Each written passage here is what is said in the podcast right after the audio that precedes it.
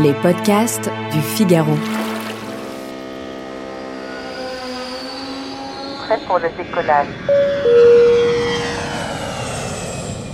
Depuis plusieurs jours, je suis face à un dilemme. Il y a cette super promo de la SNCF pour partir à Arcachon. À peine 45 euros l'aller-retour, ça me ferait du bien de partir avec les enfants.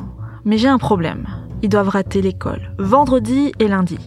Je pourrais dire à leur maîtresse que c'est une absence pour motif familial, mais voilà, j'hésite. Après tout, ce n'est que deux jours. Qu'y a-t-il de mal à leur faire manquer l'école? Cette question, beaucoup de parents ont pu se la poser. L'envie de partir hors des vacances scolaires avec ses bambins. Que pourrait-il arriver si on faisait rater à Emma et Jean un ou deux jours de classe pour partir en week-end?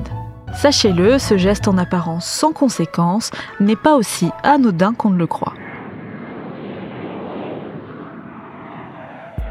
France, il y a une règle assez simple à retenir. L'instruction est obligatoire de 3 à 16 ans. Le Code de l'éducation le dit, il y a une obligation d'assiduité scolaire.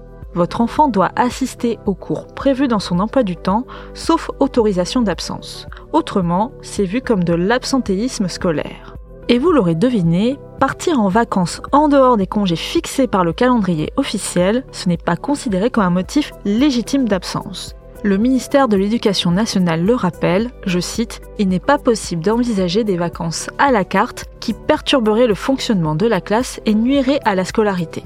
Déjà, ce serait un manque de respect pour l'enseignant. Mais surtout, on peut avoir affaire à la justice. Alors certes, les sanctions ne sont quasiment jamais appliquées, mais quand même, si on ne justifie pas l'absence de l'enfant ou si on donne de faux motifs, on risque une amende de 135 euros. Dans les cas les plus graves, où une série d'absences injustifiées compromet l'éducation de l'enfant, les peines encourues sont bien plus lourdes, jusqu'à 2 ans de prison et 30 000 euros d'amende. Alors bien sûr, il y a des motifs d'absence valables. Votre enfant est malade ou a un examen médical, il doit assister à un mariage ou un enterrement, il fait partie d'un voyage scolaire ou d'une compétition sportive, il doit jouer dans une représentation théâtrale, toutes ces raisons sont légitimes. Et pas que. Parfois, les dates imposées de vacances scolaires ne collent pas avec certains aléas. Un changement de vie, un parent qui vit à l'étranger ou tout simplement trop loin. Dans ces cas-là, on peut partir pendant les cours. Mais avant de vous absenter, informez l'établissement scolaire et demandez une autorisation d'absence. Essayez de faire cette demande le plus en amont possible, soyez précis sur les raisons de ce voyage et sur les dates de départ et de retour. En cas de refus de l'établissement, vous pouvez toujours saisir l'inspecteur d'académie. Sinon, il y a une dernière option, peut-être pas la plus réjouissante pour vous, mais qui pourrait vous enlever une belle épine du pied, partir sans les bambins.